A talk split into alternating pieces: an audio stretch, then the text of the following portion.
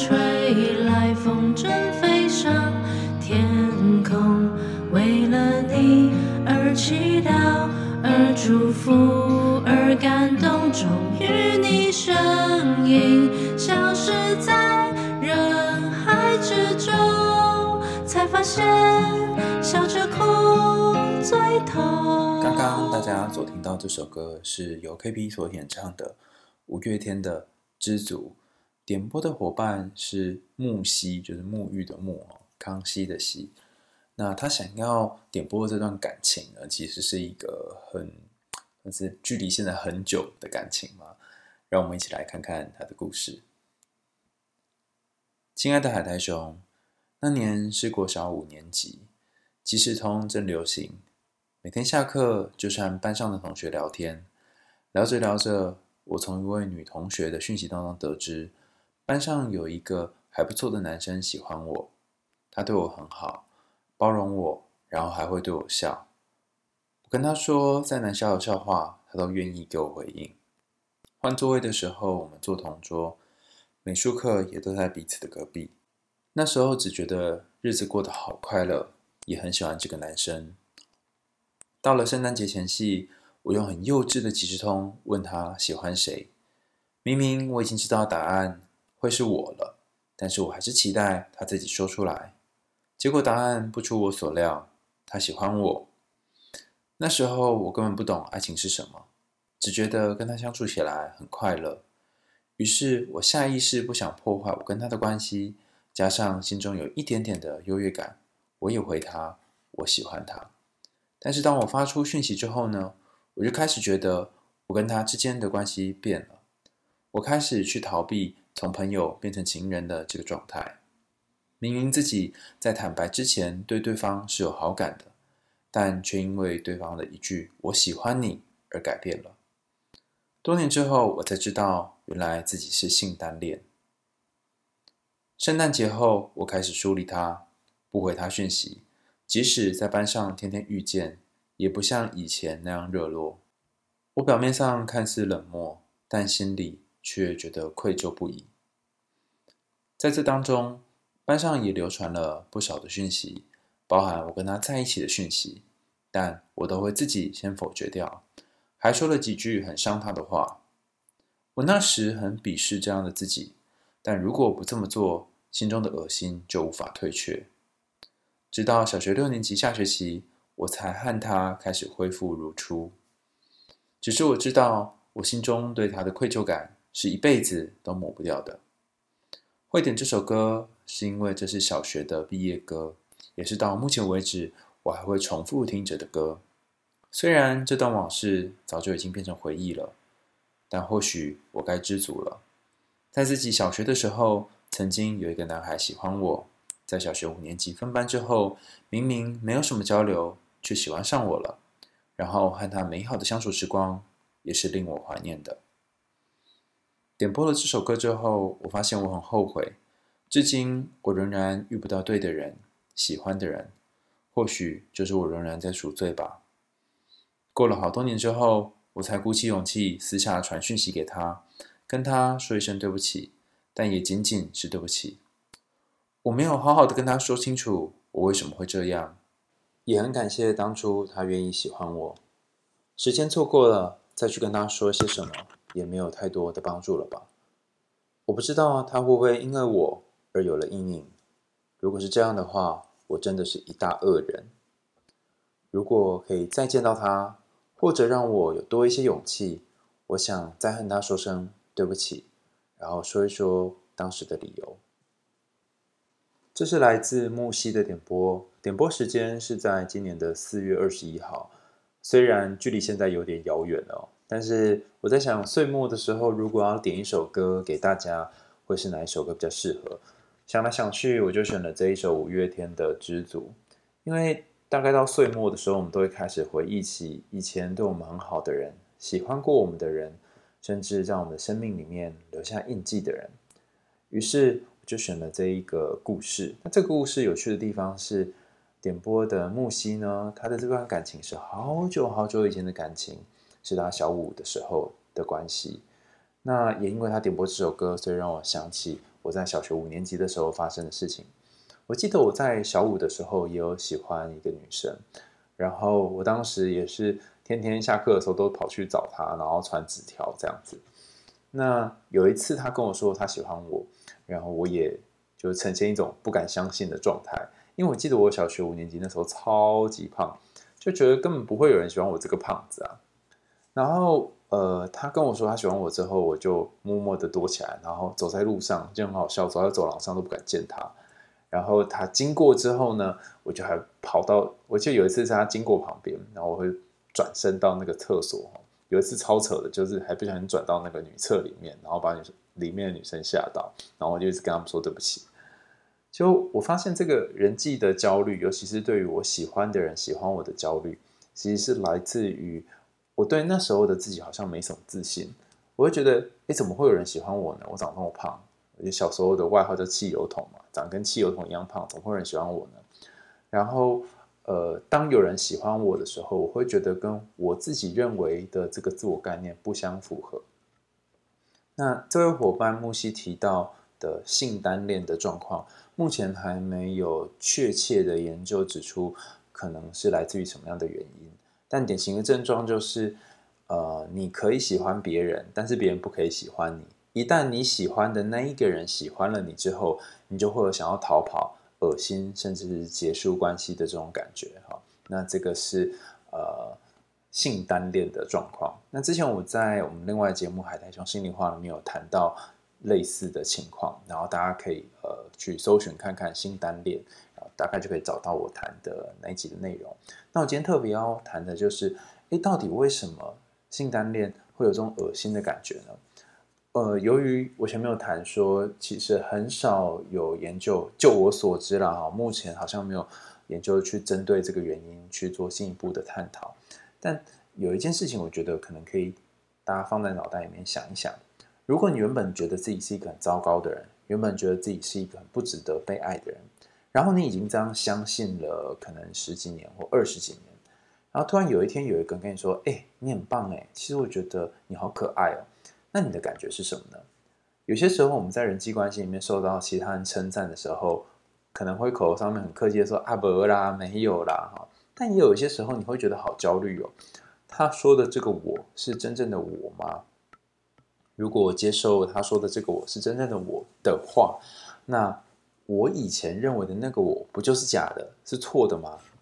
那以上这个过程我们叫做 self-verification，就是自我。呃，应该自我验证嘛，就是你会验证自己成为某一个样子，那你会希望自己从以前到现在的人格或是个性是一个固定的模样。那如果你原本对自己是很没有自信的，你给自己的人设就是我是一个不值得被爱的人。那突然有人跟你说你值得被爱的话，那就惨了，因为这会跟你的人设不符合。那这时候你有两种方法，一种呢就是不接受这个讯息，另外一个就是。呃，扭转对自己的人设，但倘若你要接受这个讯息的话，内心会出出现一种矛盾，就是说啊，到底是不是啊？哈，然后会需要经过一段挣扎，甚至如果身边有一些朋友，然后其他的人可以肯定你喜欢你的话，可能慢慢慢慢你收集很多的资讯，就觉得诶，好像不错，诶，我好像真的是个蛮好的人。但如果只有一个人肯定你，或是只有一个人喜欢你，甚至你不期待有人会喜欢你的时候，这个人还喜欢你了，那。这时候你就要去挣扎，说我要不要接受他喜欢我，然后我是一个值得被爱的人这个讯息。那倘若你拒绝了，你就可以成功吗？用“成功”这个词蛮怪，但你就可以成功保有自己的状态，就是保有自己仍然是不好的这个状态。不过在木西这个故事当中，一个有趣的地方在于，木西一开始就知道对方可能会说好，所以其实对于对方。可能会喜欢自己这件事情，木西本人是有自信的，所以上面这个解释好像有点怪怪的、卡卡的。他并没有觉得自己是不会喜欢嘛，所以这里还有另外一个性单恋可能会出现的状况，就是你不想要破坏关系。那什么叫做不想要破坏关系呢？这段听起来有点奇怪嘛，两个人不是互相喜欢就在一起吗？为什么会是一种破坏关系呢？所以对于性单恋还有另外一个解释是，或许性单恋者就是。某种程度上，某些啦，可能是逃避依恋。那逃避依恋有一个预设是，如果我太过信赖一个人，或者如果把我弱点交出去，这一个人可能就会伤害我，甚至是倘若我在一个人身上付出太多的心力，有一天这个人终究是会离开我的。那与其有一天去面对他离开我这个事实，不如我就不要开始，只要不要开始，就不会有结束。所以这个不想要破坏，在关系刚开始的时候就冒出来这种感觉，或许是对于关系一种负面的或是悲观的期待。那刚刚讲的第一个是有关于负面的自我概念，第二个讲的是对于关系的负面期待，第三个是你可能会在关系当中想要扮演一种主动的，甚至是不想要被支配的角色。简单来说，就不想被管了啊。所以木西也谈到一件事情是，是他希望在关系当中有一点点保有那个优越感。这个优越感可能蛮微妙的哦，毕竟我不是木西，我不确定那个优越感是什么。但是我想要谈一个有点类似的概念，就是我不知道大家会不会有一种经验，就是说不敢跟身边的朋友提出要求、邀约，比如说出去玩啊，或者是一个聚会啊，你会不会是一个那种害怕提出聚会要求的人？那如果你是这样的人的话，你在每一次想要提出要求，但是又不想开口的时候，到底发生了什么事情呢？有一些人的信念是，如果开口就是我要来的；有一些人相信的是，如果我开口，万一被拒绝了，那不是很没有面子吗？那这种我们在心理学上称作拒绝敏感度很高的人，就对于被拒绝这件事情很敏感。好，那。由于我如果提出要求，我就好像居于某一种劣势，甚至是在某一个有一点呃承担的风险的位置。那有些人就为了避免这个风险的产生，甚至为了避免被拒绝，他就不会提出要求。同样的，如果你在一段关系当中跟对方说“我喜欢你”，然后你接受了这段感情，其实是你是要冒着一种进入关系之后彼此可能会伤害到彼此的风险。所以我经常会说，谈恋爱是需要勇气的，尤其跟一个人进入稳定的、有承诺的关系，是需要非常非常大的勇气的。第一点是，你可能要承担他有机会伤害你的风险，这是刚刚讲的。第二点是，当两个人之间面临一些冲突或者是挣扎的时候，你可能会需要去处理这些冲突跟挣扎，而不是就放着逃跑。然后最后一点，我觉得最不容易。尤其是在一对一的关系当中，你会需要去面对一些嫉妒啊，然后很在意对方跟其他人的这个关系啊等等的议题，甚至是你也要忠诚的在一个人身上投入心力跟感情。换句话说，双方都要有所付出，也要有所牺牲。那有些人他不愿意进入关系，不是因为不相信对方能够一直爱自己，是因为不相信自己能够一直爱对方。木西在这个点播的最后问了一个问题，他说：“我到底要不要跟对方讲清楚呢？要不要跟对方道歉呢？对不起呢？”其实我有两个观点。最近陆陆续续听到一些朋友告诉我说，过去发生的一些事情，可能虽然已经过了十年、二十年，甚至更久的时间，可是看到一些类似或有关的讯息的时候，仍然会回忆涌上心头。比方说，当初一起喝的饮料，一起去的地方，一起看的广告等等。所以，随着时间，可能有些东西是不会冲淡的。所以，对于这个小学五年级的男生来说，就当年是小学五年级的男生来说，这件事情或许在他心里面留下了一个印记。几年之后，就如同木西说的，还是一个伤害。但也有一种可能是，如果去提起这件事情本身是一个 trigger，就是个按钮的话，反而造成二度伤害。比方说，对方可能已经忘记这件事情很久很久了，那你再去提起。可能只是在他伤口上面再踩一下，啊，如果你没提起，可能这伤口已经结痂了。所以我的想法是，不论你有没有决定要去做这件事情，这边的要点应该是在于你觉得怎么样做你会比较舒服。有些时候我们会过度的把在一段关系当中你要做什么这件事情的责任呢，加诸在对方身上。这句话的意思就是说，他可能想要怎样，所以我才怎样。但当你在做这些决定是依照着别人的需求的时候，你可能就失去了掌舵的能力，失去掌你这艘船的舵的能力。你开始随着海浪起伏，开始随着对方要什么而做什么。最后，我想要跟大家分享一个前阵子的经验，给大家呃，算是一个 take home message 嘛。前阵子有个朋友跟我讲说，他觉得好奇怪哦，他都遇不到他想要的感情，然后他都遇不到一个对的人，那他不晓得到底发生了什么事情，他总是遇人不淑。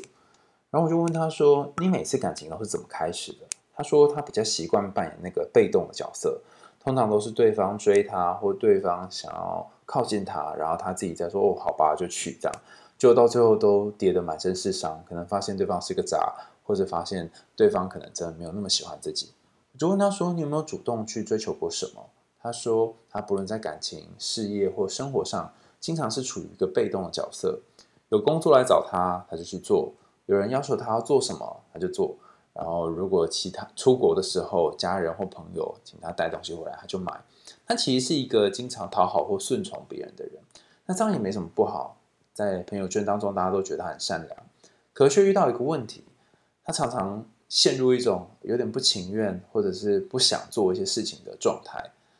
然后，包含他有时候会跟我刚才说。呃，我其实也不想要买这个东西啦，但是我还是去了。我其实不想参加这个聚会啦，但是我还是去了。我也没有那么喜欢这个男生啦，但是我还是跟他在一起了，就会变成这种路线。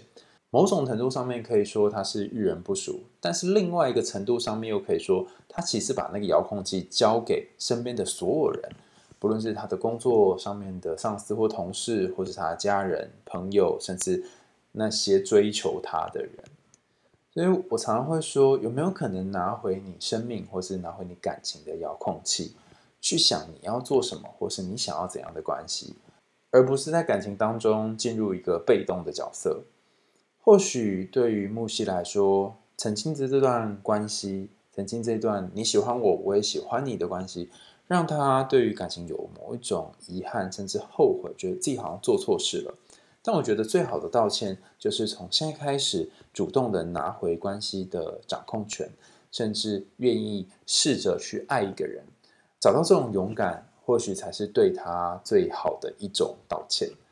那当然讲很容易讲哦，做 很难做哦，所以我希望能够把这样的勇敢也送给大家。当你每一次在关系当中面临那种进退维谷，或是不确定怎么做比较好的时候，给自己多一点点的勇敢，然后愿我们在勇敢里面都能够找到爱，找到力量。今天的为你点歌就到这里告一个段落喽，感谢你的收听，也欢迎大家赞助我跟 KP 喉糖。那如果有任何的问题，或是想要投稿为你点歌的伙伴，也可以在我们的 Show Note 部分按下那个 Show Note 的连结，然后就可以投稿为你点歌哦。那我会邀请 KP 帮我们唱你的歌。那我们下次见喽，拜拜。